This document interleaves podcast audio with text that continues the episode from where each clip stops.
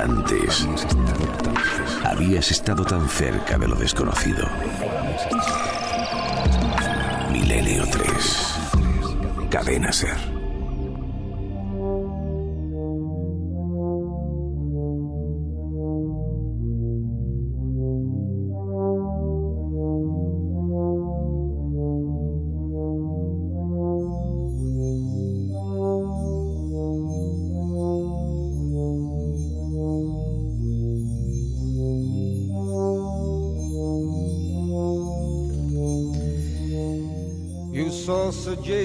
Todos los que lleven siguiendo este programa desde hace mucho tiempo, o muchos de ellos, sabrán, e intento con todas mis fuerzas eh, enmendarme, que he dado mucho la paliza a la audiencia con mi gusto por un libro en concreto.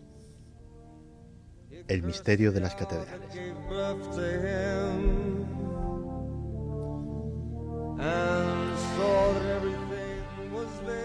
En una de las muchas lecturas que tiene este libro, que es un libro complicado, que es un libro muy denso y que es un libro que tiene, como las cebollas, muchas capas, muchas capas de lectura, en una de las más superficiales pero más fascinantes, se habla de que la arquitectura sagrada, especialmente del gótico en Europa, está plagada de mensajes secretos, de mensajes cifrados.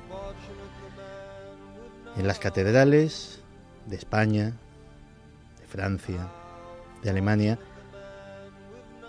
las mentes que idearon esos edificios, los canteros que los decoraron, plasmaron un conocimiento oculto, un conocimiento esotérico, un conocimiento ancestral que no estaba y que no debía estar al alcance de todo el mundo.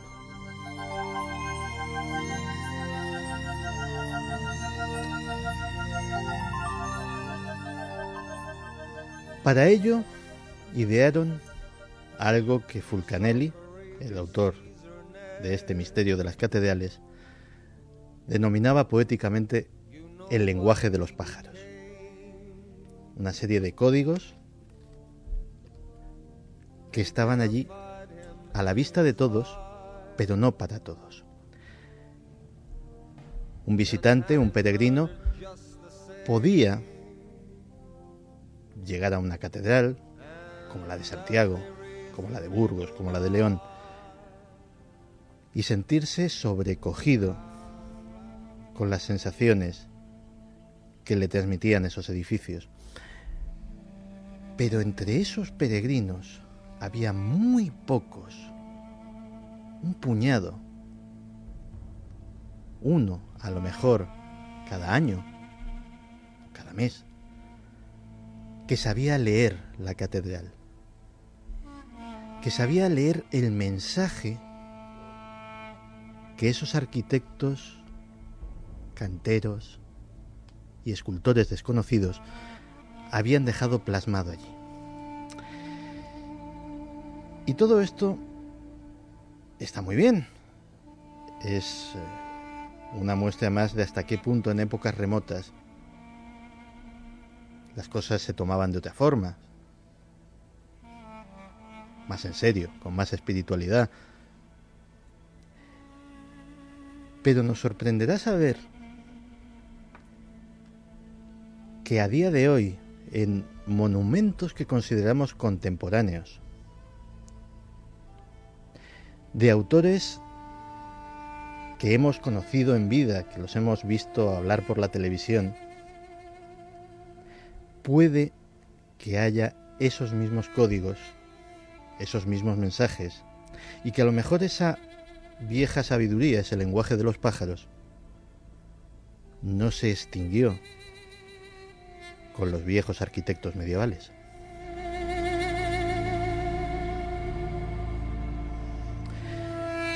Y de hecho, Clara nos trae esta noche un ejemplo de esto que a mí personalmente, mm, vamos, me ha dejado agradablemente sorprendido y, esta ciudad en la que vivo y una parte que conozco te puedo asegurar que ese trozo que nos vas a contar lo voy a ver a partir de hoy con otros ojos muy distintos a como lo solía ver.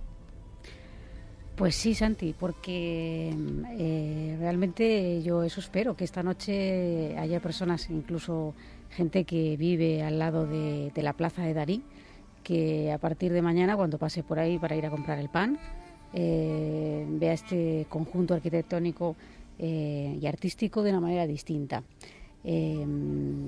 porque precisamente de lo que vamos a hablar es de la simbología oculta que el maestro Dalí dejó en, este, en este espacio, que es la única plaza que además diseñó en todo el mundo, que se ha querido reproducir en, otras ciudades del mundo, pero que eh, Dalí eligió esta y que además no, la, no lo eligió por casualidad. Y que está en Madrid, no en Barcelona. Sí, está en Madrid. es una plaza muy céntrica, es la antigua plaza de Felipe II, curiosamente, que también era un personaje que tenía mucho que ver con el, mundo este del lenguaje de los pájaros, de la simbología esotérica, y que por qué es tan especial.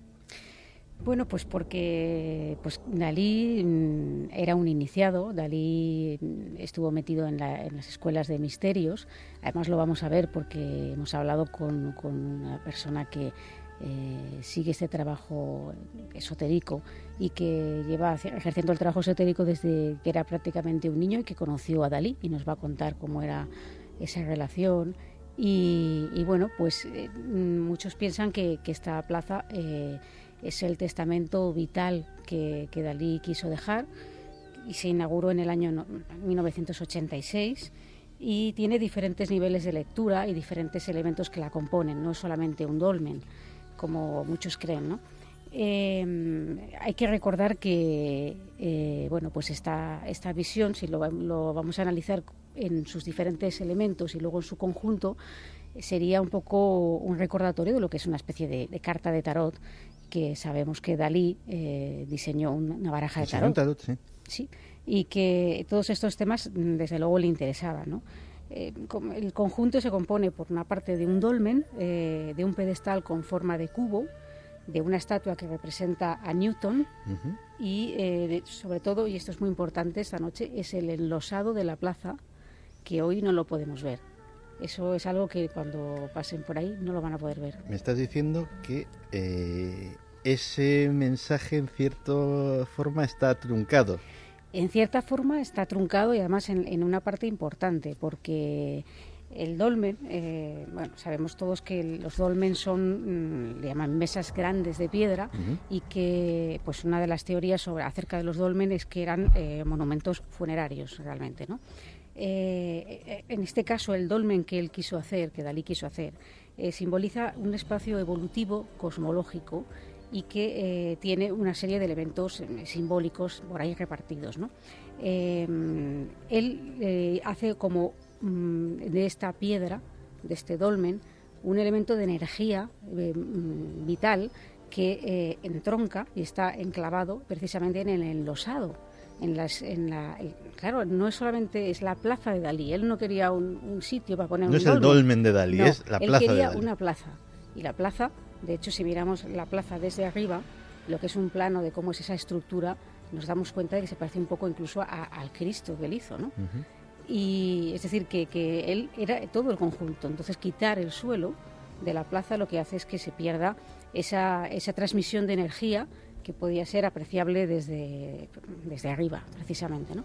Em, hay alguna, seguro que, que, nuestros compañeros de la nave Misterio están colgando alguna foto y se puede ver eh, ese losado como era antiguamente. ¿no? Eh, entonces, bueno, eh, una de las cosas que se observan en esta simbología oculta es la, presencia del número 13, que es un número que no es por casualidad, porque sabemos que, bueno, pues en la carta del tarot número 13 representa a la figura de la muerte, el dolmen es un monumento funerario y esto es una especie de testamento vital de lugar al que acudir para, comunicarse con la divinidad. Eh, y esto nos lo va a contar muy bien un experto en esoterismo, eh, que es Juan Antonio Aguilera, con, el que hemos hablado, que es miembro de la Escuela Iniciática Prometeus y que es un estudioso de la obra de Dalí. Que es un eh, dolmen megalítico de 13,13 metros de alto, ahí aparece por primera vez el, el número 13, El 13, en primer lugar, aparece de forma explícita eh, como una exigencia de Dalí de la altura del dolmen. También, eh, también hay que saber, aunque no consta en el propio en el propio monumento, que por indicación de Dalí la inauguración del, del dolmen tuvo lugar a las 13 horas y 13 minutos del día 17 de julio de 1986, también por indicación de, de él.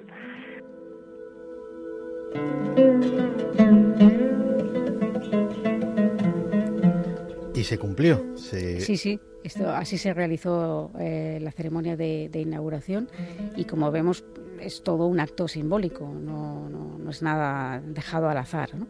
Pero siguiendo con un poco con, con la simbología eh, del, del, siguiente elemento que es el pedestal, nos encontramos que a unos 8 metros del dolmen se encuentra un pedestal negro con forma cúbica en el que eh, en cada cara él ha puesto las letras eh, en dorado, en grande, de Gala que era su esposa, uh -huh. como sabemos. ¿no?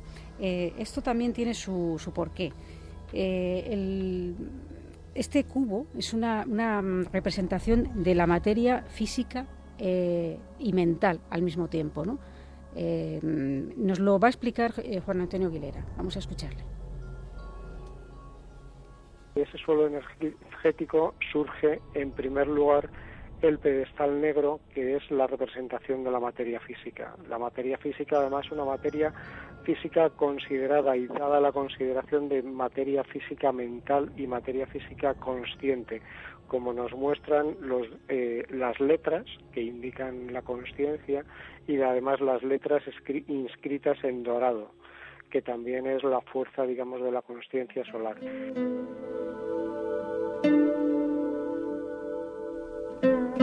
Bueno, hay más elementos eh, a analizar y esta simbología pues vamos viendo que no es nada, nada casual, quiero decir, bueno, pues no es una cuatro piedras que pusieron ahí porque sí. ¿eh?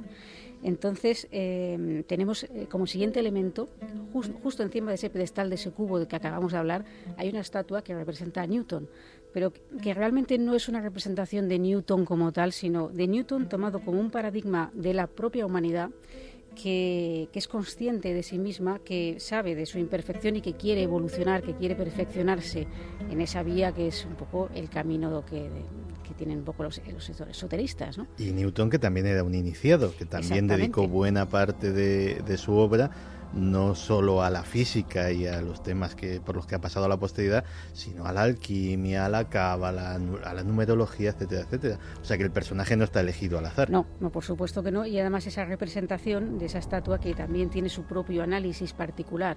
Es decir, si contemplamos esa estatua, esa estatua de abajo a arriba, es decir, nosotros tenemos que elegir, primero dirigir nuestra mirada abajo de esa estatua y luego ir subiendo los diferentes elementos, tenemos una simbología también muy, muy estudiada y muy calculada. ¿no?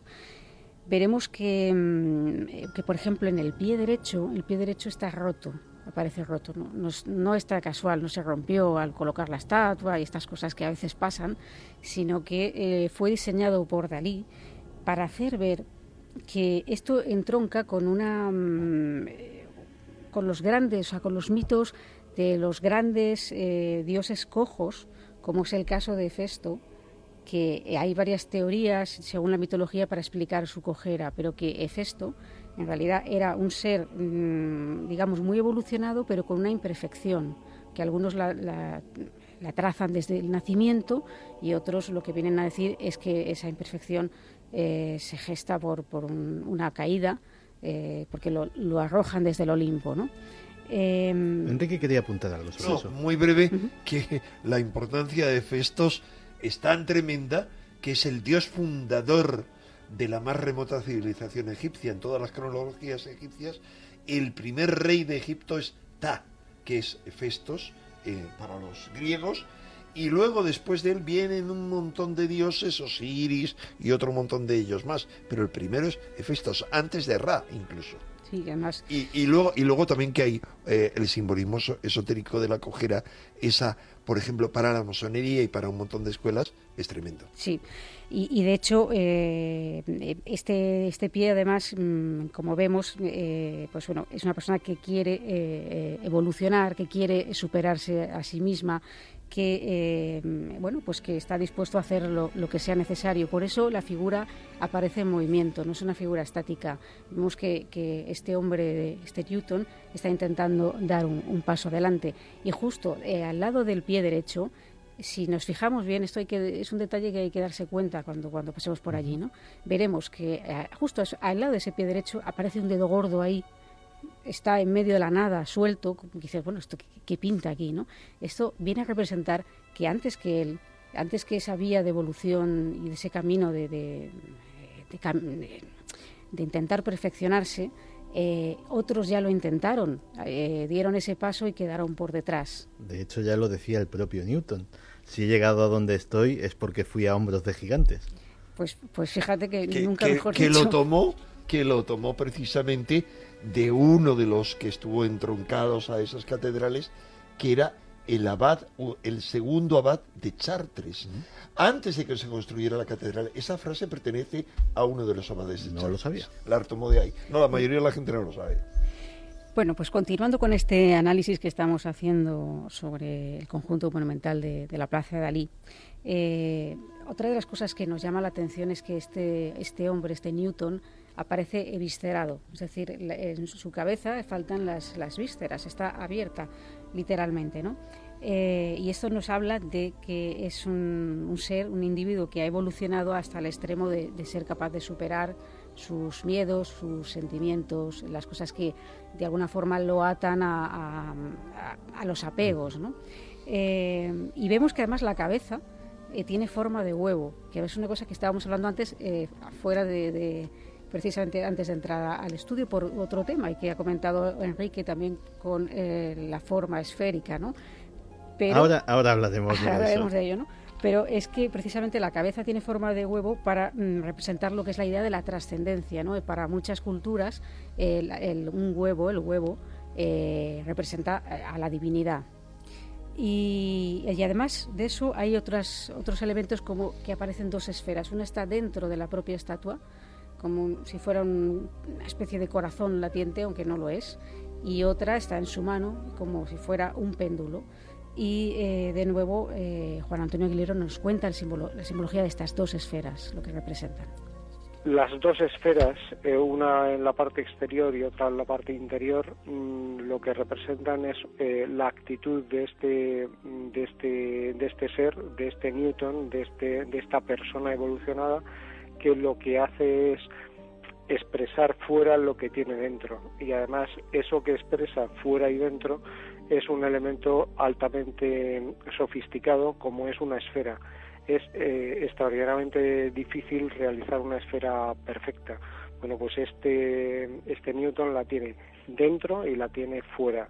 Lo que está fuera es como lo que está dentro y lo que está dentro es como lo que está fuera.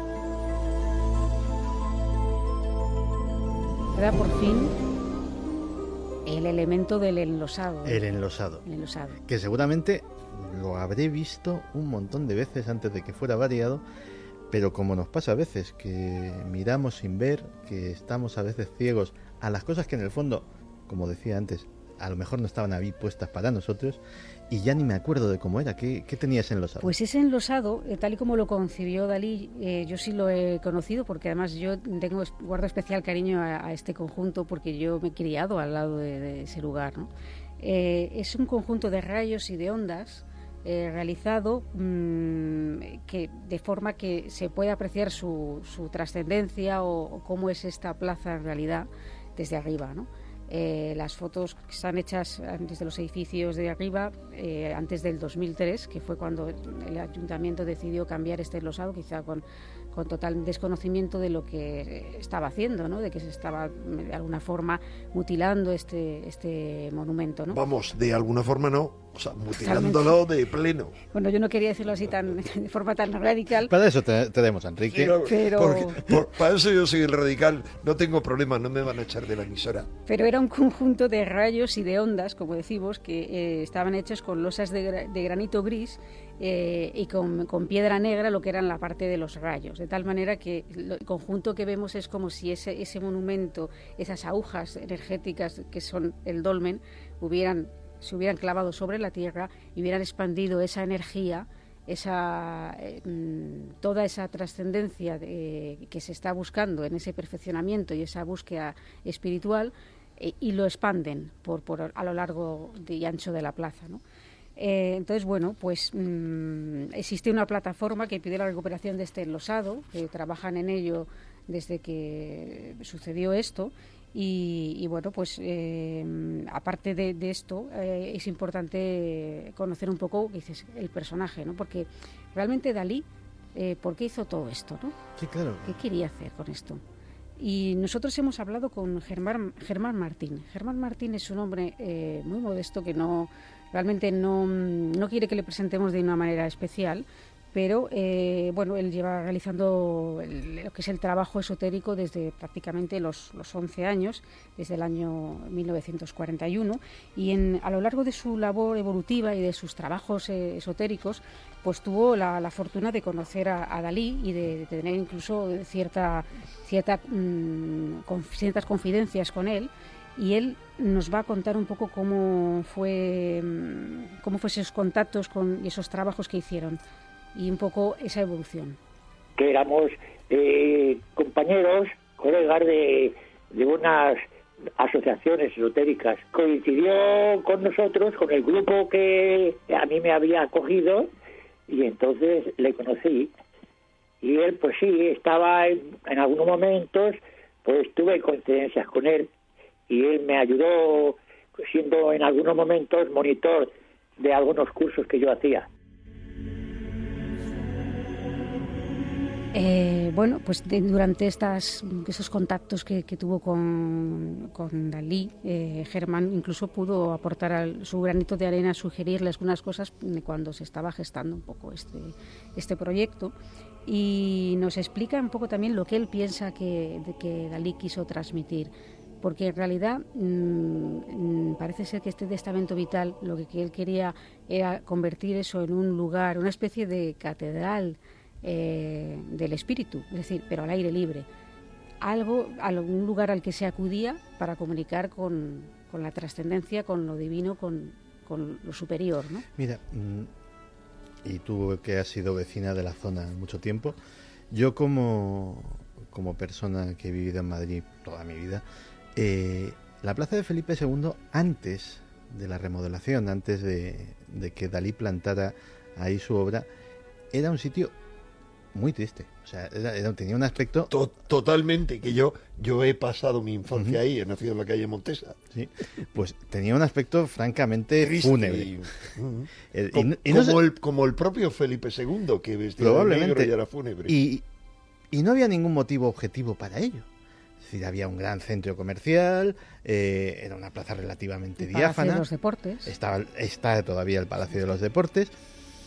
Era un centro de, la vida de la ciudad y, siempre había cierto bullicio, pero el conjunto transmitía una sensación muy extraña. Cuando eh, pusieron en la plaza de Dalí, aquello cambió. Mm, si no me han dicho que se me está yendo la cabeza con lo de los zombies, me lo van a decir ahora. A mí me parece, me pareció que había hasta más luz. Te lo puedo asegurar. o sea, que el sol brillaba de otra forma. Es como si eh, el colocar ese monumento ahí hubiese transformado no solamente la fisonomía de la plaza, sino de alguna forma su espíritu. Pues bueno, hasta que llegó algún patán y se cargó el suelo nutricio yo estoy, yo estoy de acuerdo con, lo que has explicado, Santi, y, bueno, pues mm, la explicación quizá eh, pueda encontrarse en, lo que nos cuenta Germán Martín de, lo que él piensa que realmente eh, quiso transmitir Dalí con esta obra. Él, él quiso dar una expresión de lo que es de lo que es la persona, de lo que representa la persona, de lo que representa la casa y lo que representa el destino. Eh, la persona es, es algo destinado a evolucionar y a mover las condiciones que funcionan que en el mundo y el dolmen es la casa eh, como el templo de la persona o sea la persona al fin y al cabo es un, propio su propio templo eh, y el dolmen es como que dice la sublimación de la persona donde él va a comunicarse con la con lo trascendente Eso es lo que lo que yo le dije que debía poner en, el, trabajo que hacía, ¿no? Porque la idea de hacer eso, yo se la, se la insinué al señor Dalí.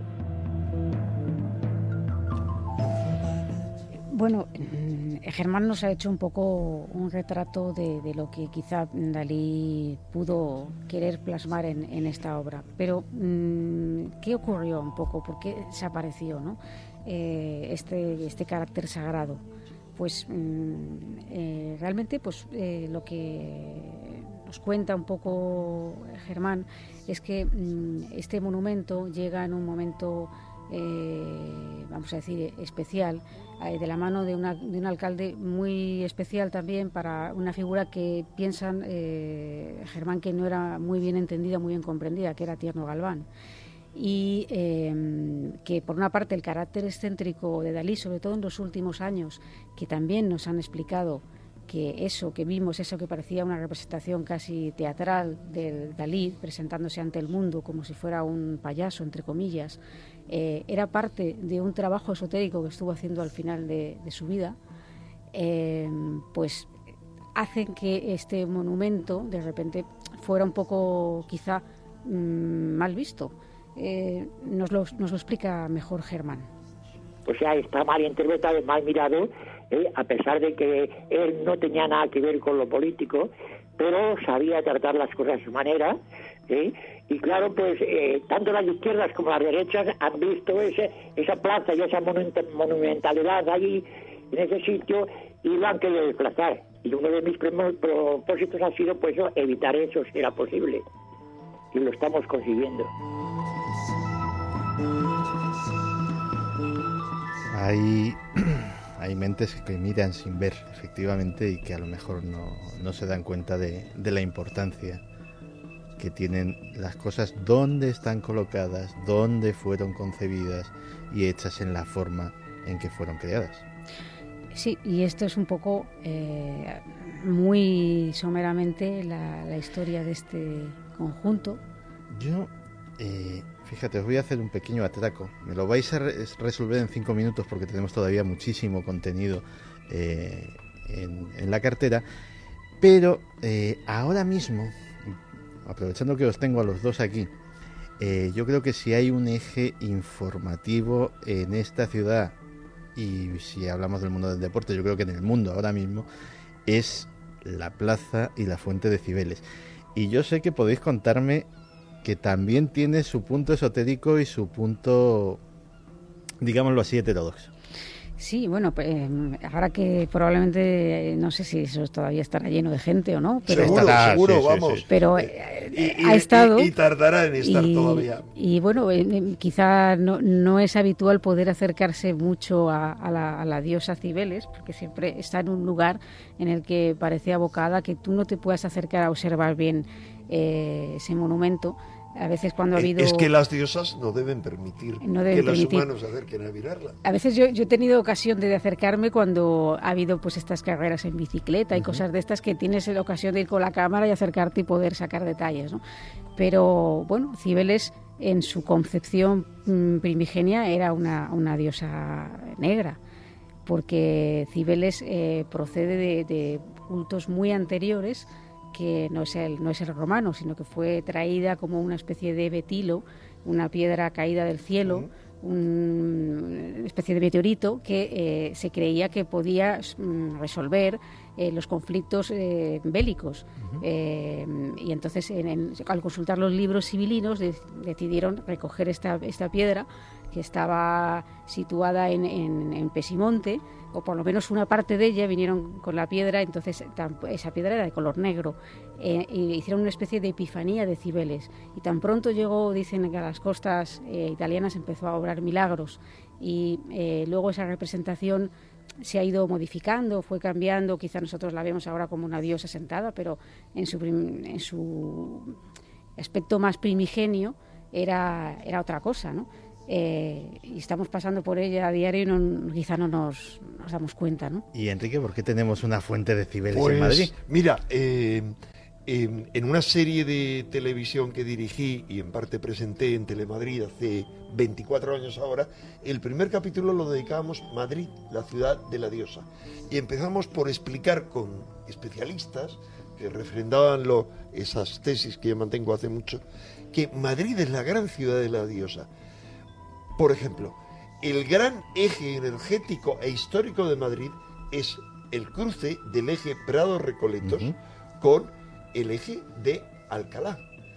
Mm, sobre eso podríamos dedicarle un programa, porque el significado de la puerta de Alcalá a un lado, digamos formando una cruz, y otro de la puerta del sol, es tremendo. El significado que tiene la puerta del sol, que por ejemplo el movimiento del 15M, justo en la fiesta de San Isidro, haya tenido lugar ahí, eso, más un montón de acontecimientos históricos, es tremendo. ¿Por qué?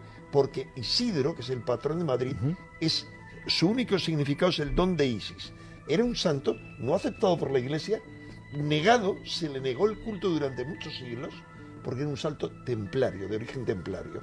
¿Qué ocurre? ¿Por qué Madrid es la ciudad de la diosa? De la diosa blanca, que es Cibeles, que está en el ónfalos, en el ombligo energético de Madrid, siempre se ha considerado que es la plaza de Cibeles.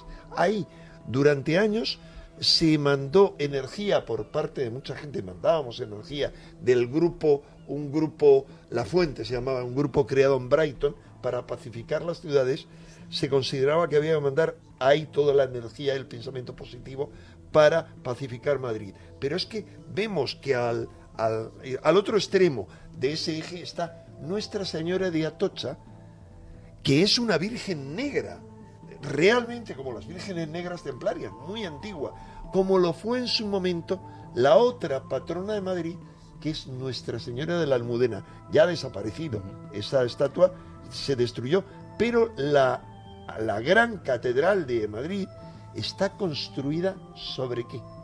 Se ha encontrado que abajo había un templo dedicado por los romanos al marido romano de Isis, que era Serapis. O sea, y seguimos en ese, en ese curso un poco más para allá, por ese eje, y llegamos al único templo egipcio original dedicado a Isis que fuera de Egipto. En todo el mundo no hay otro más que el templo de Debod. Tenemos a la Virgen Blanca, entre otras cosas, en Nuestra Señora de la Paloma, la Virgen Blanca, y lo tenemos en la María Blanca. Curiosamente, están celebrando ahí, donde la gran diosa blanca, la Cibeles, el equipo que llevan las camisetas blancas. Por supuesto, no estoy manifestando ningún tipo. Yo no, no, no eh, admiro ni a uno ni a otro equipo, pero es curioso que sean los, los que van de blanco como la Virgen de la Paloma.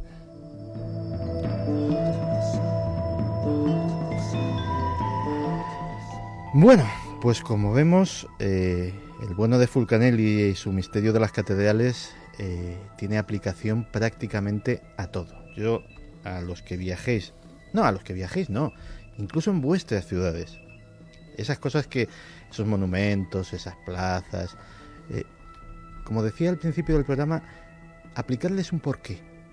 Esas dos palabras mágicas. ¿Por qué se llama así? ¿Por qué tiene esta forma?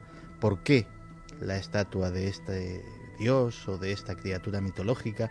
Y a lo mejor os lleváis grandes sorpresas porque en las piedras antiguas hay escritas grandes, grandes historias y están vivas, de alguna forma que no tardaréis en descubrir si hacéis las preguntas adecuadas.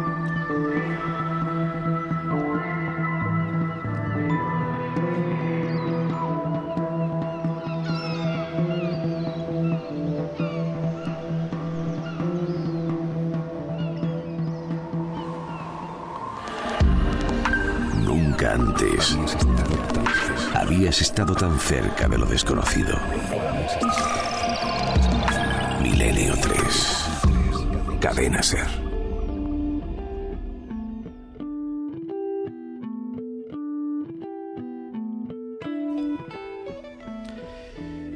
Y de las piedras, que para muchos están muertas, para nosotros no, al menos no en cierto sentido, Vamos a pasar a otra cosa, que son los animales, al punto contrario, a las cosas realmente vivas.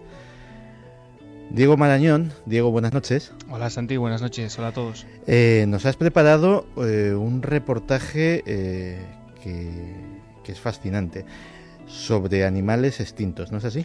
Sí, y además tiene un porqué, porque justamente estos días, Santi, en Londres eh, está exhibiéndose eh, una exposición que se llama Mamuts, los gigantes de la edad de hielo. Hasta allí han llevado a Liuba, que es una cría de mamut, eh, se la han llevado en una maleta, una cría de 85 centímetros de alto, la mejor conservada que existe en el mundo. Y esa exposición ha disparado un poco la polémica de nuevo sobre la clonación de animales, sobre esa posibilidad pues que cada vez está dejando de ser eso, una posibilidad, y, más una posibilidad real. Exactamente, con lo cual lo que he querido hacer es eh, pues una especie de informe express sobre este tema que yo creo que a todos nuestros oyentes les va a interesar, los últimos animales extintos. Pues vamos a escuchar ese informe y te pediría, hoy voy a abusar un poquito de, tu paciencia y de algo más. Abusa. Eh, que te quedases con nosotros porque eh, después eh, pondremos tu sección uno de los nuestros y me gustaría que me dieras unas impresiones sobre el invitado. Perfecto.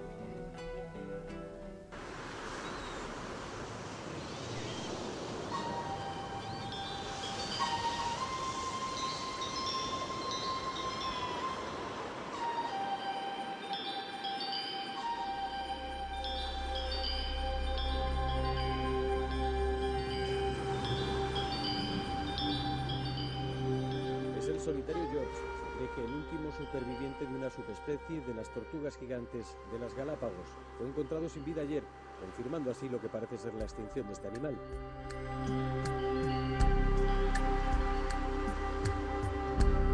Se fueron discretamente, sin apenas hacer ruido, relegados en los medios de comunicación a notas que a menudo son tan breves como invisibles al interés de la mayoría. En los últimos siglos, cientos de especies han desaparecido para siempre de la faz de la Tierra. De muchos apenas nos quedan referencias, y de otros, con suerte, nos queda algún ejemplar convertido en una especie de fantasma disecado y polvoriento. Los ojos de muchos animales que una vez contemplaron nuestro planeta en sus distintas épocas son hoy testigos inertes del cadencioso paso del tiempo en la soledad de los museos. A mí los museos me ponen siempre muy triste, pero este sentimiento de nostalgia nunca lo he sentido con tanta fuerza como en el Museo de Ciencias Naturales de la isla de Mauricio. Porque estaba contemplando, naturalizado, a un animal que hace 200 años que ya no existe. Estaba contemplando a un extraño pajarraco que recibe el nombre de dodo y que fue exterminado en el siglo XVII por los navegantes que tocaban en la isla de Mauricio. En efecto, el dodo es quizá uno de los máximos exponentes de esta triste lista. Un ave que en su estado adulto medía casi un metro de altura y que alcanzaba los 20 kilos de peso. Su pico ganchudo y el penacho blanquecino que lucía en la zona de la cola no fue lo que más impresionó a los visitantes de la isla, sino la costumbre que tenía de ingerir piedras para contribuir a su proceso digestivo. Daniel Rojas, autor de El libro de los últimos animales extintos. El dodo en realidad pertenece al orden de las aves columbiformes, el mismo en el que se engloban las palomas. Para que hoy día sepamos del dodo, debemos dar gracias a los pintores europeos del siglo XVII, los cuales se encargaron de retratarlo. Hacia la segunda mitad del siglo XVIII, el dodo era ya historia. Pero mucho antes había existido un animal de aspecto fiero y vigoroso cuyo rastro aparece, por ejemplo, en los bajorrelieves de la puerta de Istar. Hablamos del uro, un animal cuyo nombre deriva del griego oros, que significa montaña. El uro era un antecesor del ganado bovino actual. Estos animales impresionaron a Julio César y a partir de ahí empezaron a ser buscados por los romanos para enfrentarlos con los gladiadores. Algunas crónicas del siglo VII cuentan que los uros eran tan poderosos que podían levantar árboles enteros con sus cuernos e incluso guerreros ataviados con sus armaduras. A pesar de ser más grande que el bisonte, su destino, por desgracia, sería la extinción. Debido a un elemental factor temporal, de la inmensa mayoría de animales extintos no se conservan fotografías ni mucho menos filmaciones, pero hay una excepción, el tilacino o tigre marsupial. Este animal de suave pelaje entre pardo y amarillento y adornado con múltiples rayas oscuras bien pronunciadas en la espalda, pudo ser filmado por última vez en los años 30, poco antes de que una fotografía en la que aparecía devorando a un ave de corral lo convirtiese en el enemigo público número uno. Sin embargo, Daniel Rojas nos cuenta que aquella imagen que contribuyó a firmar la sentencia de muerte de la especie ocultaba una realidad silenciada. Lo triste de todo esto es que la imagen había sido trucada. Fue recortada para que no pudiese apreciarse el vallado que rodeaba al animal, que en realidad vivía en cautividad, y así parecer que la toma fue realizada en libertad. Durante el siglo XIX, la actividad colonial en África provocó la desaparición de varios animales como el antílope azul, ciertas especies de leones o el cuaga, el primer animal extinto del que se pudo recuperar y estudiar su ADN. También varias especies de oso han desaparecido en el último siglo y muchos otros animales viven amenazados. Pero, ¿y si en algún lugar del mundo ejemplares de quién sabe qué especie considerada extinta por la ciencia permaneciesen ocultos todavía hoy? Por muy remota que parezca la posibilidad, en los últimos tiempos se han producido redescubrimientos como el del tacae, un ave endémica de Nueva Zelanda que hasta 1948 todo el mundo daba por desaparecida. El tacae representa todo un icono del redescubrimiento de especies críticas extintas. A lo largo del siglo XIX, a los buscadores de otra ave desaparecida, moa, les llegaron noticias de un ave de color, con un plumaje de color metálico. En la isla norte era conocida como mo y en la isla sur como tacae. La última se casó en 1898. En realidad, el descubrimiento a nivel global de especies críticas extintas no es algo tan inusual como podamos pensar. Pues en ese sentido, bien mediante la casualidad, mediante exploraciones, bien gracias a estudios genéticos, se están volviendo a encontrar especies que se querían hace ya tiempo desaparecidas. El ejemplo perfecto lo tenemos en las Islas Canarias, donde desde la década de 1970 se han redescubierto hasta cuatro variedades de lagartos gigantes.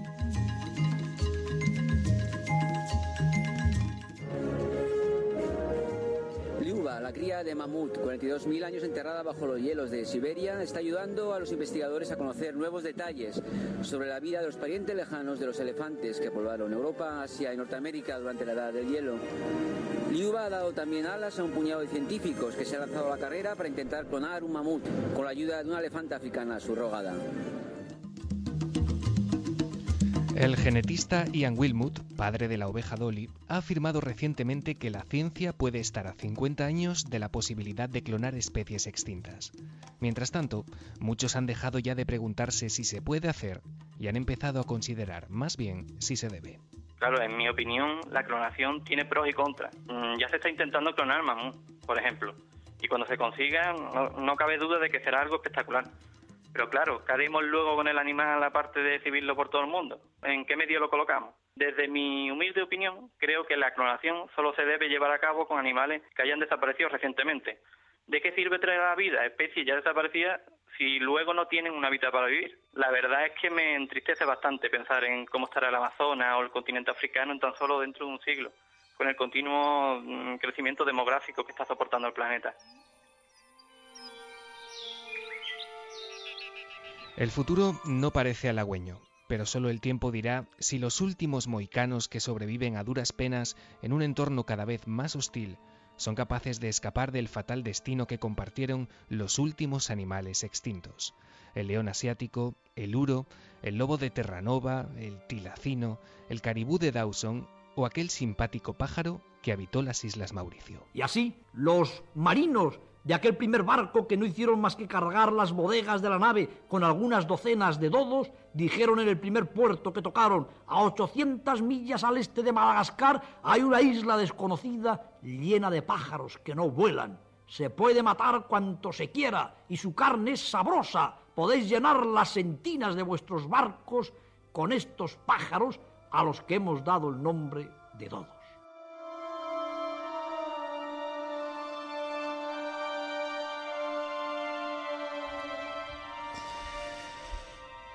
¿Os imagináis que algún día pudiéramos volver a ver a un tiracino o a un dodo, que era un pájaro amable pero feo y desde luego demasiado dócil para su propia supervivencia, que pudiésemos ver la imponente figura de un mamut o de un, o uro? Bueno, ahí queda, queda la cosa. Muy rápido, porque ya sabéis que hoy hemos tenido un ratito menos por culpa de la actualidad. Pues, eh, si te parece, Diego, vamos a pasar a uno de los nuestros Y más que nada quería que me evaluases porque hoy, eh, por razones técnicas, lo ha tenido que ha tenido que hacer la entrevista Javi Pérez Campos. Y me gustaría luego que me evaluases un poco al, al entrevistador a ver si está a tu altura. Yo espero aquí. Venga. Buenas madrugadas. Identifíquese, por favor. Diego Marañón Abascal. Diego Marañón. Diego Marañón, buenas noches. Hola Iker, buenas noches, ¿qué tal? Diego Marañón nos está escuchando desde la cueva del Soplao. Un inútil integral en la radio. En algún lugar de la costa cantábrica. Me he apartado el teléfono de la cara para escuchar mejor lo que me había parecido oír. Sí, ciertamente había un quejido, pero era simplemente un gato de color naranja que estaba rondando por aquí. Diego Marañón me ha dicho que le iban a matar. Me acaba de caer un libro, Iker, tío. Sí. Era de Cantabria, vivía por Cantabria, ¿no? El penumbra. Pues por el acento lo dudo bastante.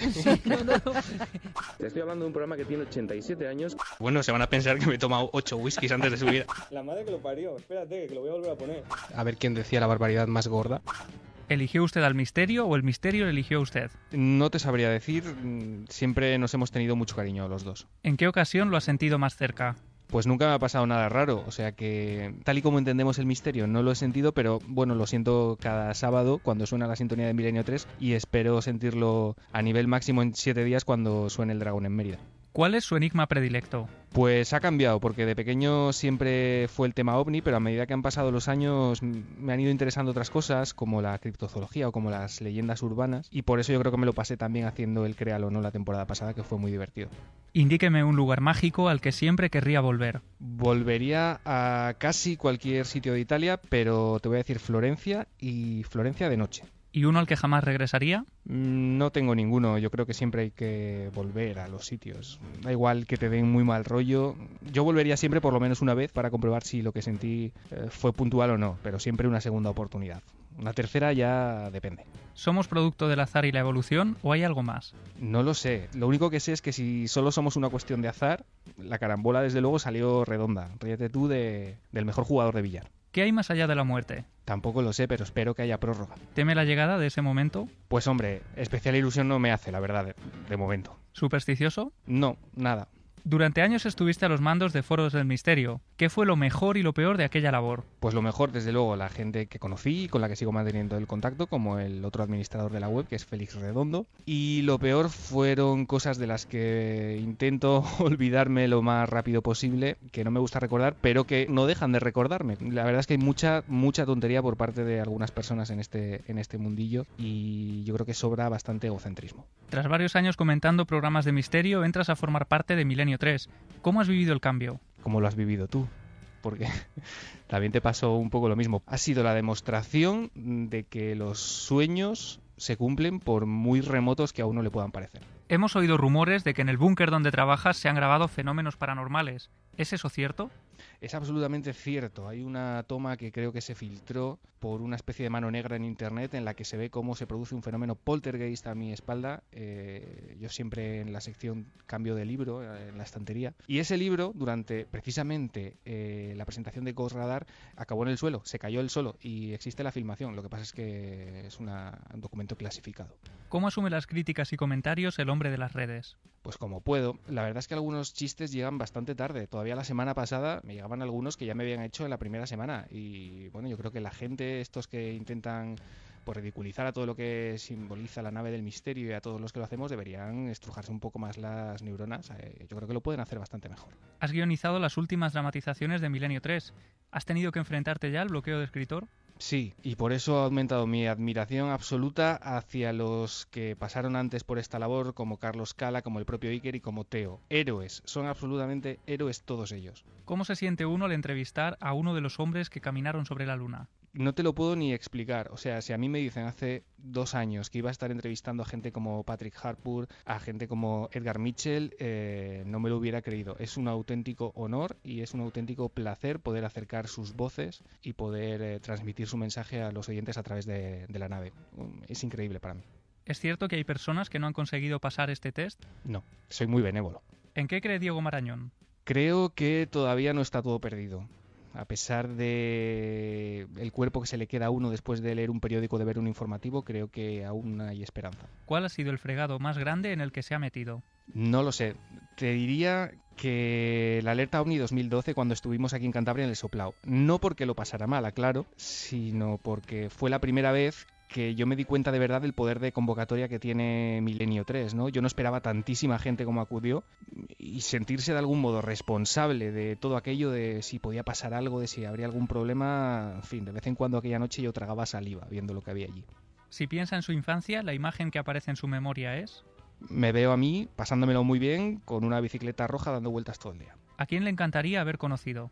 Pues me encantaría haber conocido a mis abuelos paternos, que no tuve la oportunidad, y sí, me hubiera gustado, la verdad. ¿A qué tiene miedo? A esto que estoy haciendo, desde luego, sin duda, y a Fermín Agustí cuando se enfada. Un libro y una película. Esta es complicadísima porque soy consumidor compulsivo de ambas cosas. Estoy ahora con realidad daimónica por contagio milenario, pero un libro te voy a decir El exorcista de William Peter Blatty, porque creo que la película lo ha dejado en una especie de segundo plano y a mí me parece bastante más terrorífico. Y una película, me gusta mucho Sam Mendes, American Beauty o Camino a la Perdición me parecen obras maestras absolutas, pero la película que más veces habré visto en mi vida, con seguridad, y ahí va eh, una especie de placer culpable, es el Batman de Tim Burton. Un pintor y un músico. Un pintor, Caravaggio, y un músico, Thomas Newman o John Williams, que comparto afición, por cierto, con Guillermo León. Acabemos con un vicio confesable. Mm, Vicios tengo muy pocos, soy una persona bastante aburrida en ese sentido. Eh, café, que ese sí que es un vicio, y los libros, siempre, que no falten, jamás. Gracias por su colaboración. La identificación ha sido completada con éxito. Desde este momento puede considerarse, de forma oficial y por méritos propios, uno de los nuestros.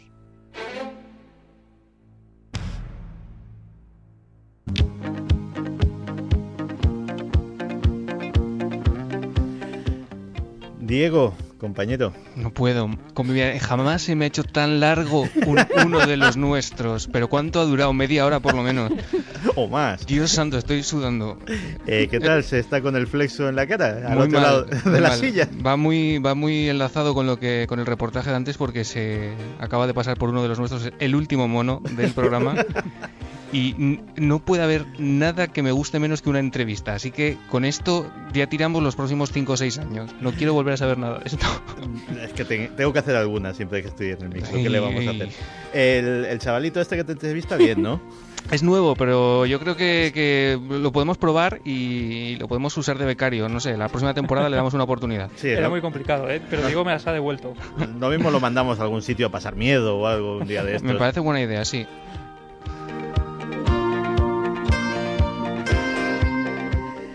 Mm, que te vienes a Mérida, he oído.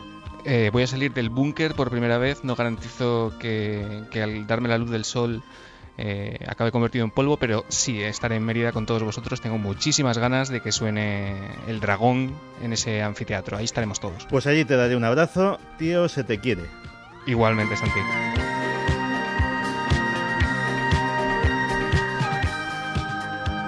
Y terminamos con muy poquitos mensajes eh, porque se nos está haciendo ya la hora de irnos. Y muy rápidos. Eh, Navi dice, Diego Marañón entrevista a Diego Marañón con la voz de Javier Pérez Campos. María, no necesitamos resucitar animales extintos, necesitamos preservar y cuidar los que tenemos.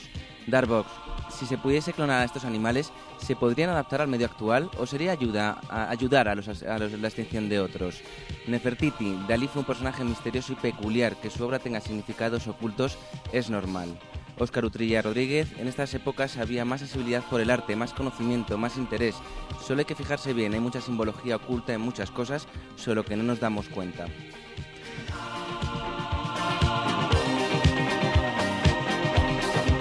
Pues terminamos nuestro viaje de hoy y empezamos un viaje eh, que nos llevará pues eh, a las tierras de mis ancestros, a Extremadura, a Mérida la semana que viene. Muchísimas gracias a todos los que nos habéis escuchado, muchísimas gracias a Noel Calero, muchísimas gracias a Fermín Agustí y al trío que me ha arropado en esta noche. Buenas noches, Javi Pérez Campos. Nos vemos mañana en Cuarto Milenio. 22.45 con temas muy interesantes. Pues eh, temas como ¿qué pensarías si quisieran implantarte un microchip y para qué? Eh, allí te veremos allí también, ¿no, Enrique? Pues, hombre, si no me abducen antes, no, no los extraterrestres, sino los que implantan los chips, espero que sí. Bueno, oye, espero volverte a ver de nuevo, hacerme un viaje en la nave del misterio contigo. Comandante bueno, ya se verá. Eh, buenas noches, Enrique. Y Clara, muchísimas gracias. Muchas gracias a vosotros, buenas noches. Pues nada, terminamos, os dejamos con las noticias y tenemos una cita en Mérida.